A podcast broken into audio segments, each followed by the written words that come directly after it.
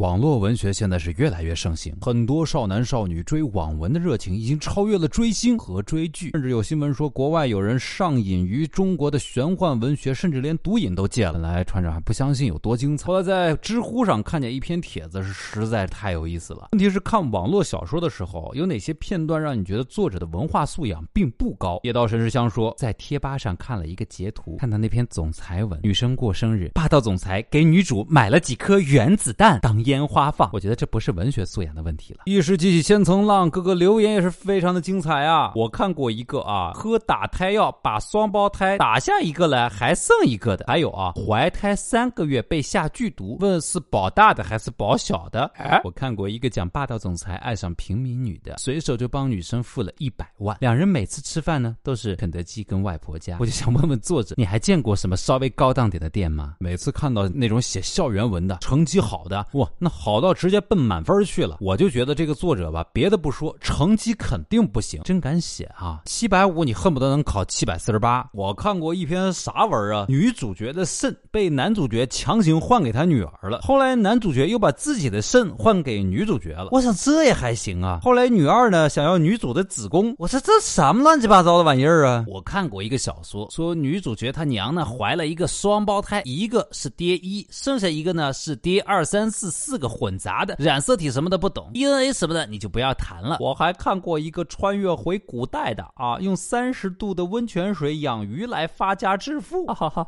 是去死皮的那种吗？我还看过一个文啊，说这男主角呢男扮女装，在胸前呢塞冰冻的水饺，每天晚上回去呢冻一下，第二天早上再起来用。我还看过一个作者超奇葩的，写一部小说，形容这个女主穿的多么好看，怕人想象不出来，在后面加了一一个。淘宝链接看过一个总裁文，说女主角去银行取钱，每次呢直接取四五百万，然后一个手拎着两百万。呵呵。某男主角在被打了之后，用自己低沉的嗓音咒骂了一句 “shift”。我之前看了个截图，说有个黑道大哥出国横扫花花世界，手下有个马仔受伤了，大少呢是个好的大佬，一顿狠操作，把马仔送进了纽约地区最好的医院——纽约市第一人民医院。我说你这肯定是托了纽约市委书记的关系吧？对对，给他挑那个以前给克林顿拔过罐的老西医专家，挂个特需。哎，网络小说这种太多了，什么女主角两岁就懂做饭，心疼妈妈的；三岁黑。别人电脑弄军火生意的，五岁就是黑道头头，然后找自己亲爹的，这不是霸道总裁啊，你这是灭霸总裁啊！罗福生的摩托和许二少的飞机一样快，我就不说什么了。那么你们俩是怎么在高速行驶的时候还能够相视一笑对眼的呢？这我就。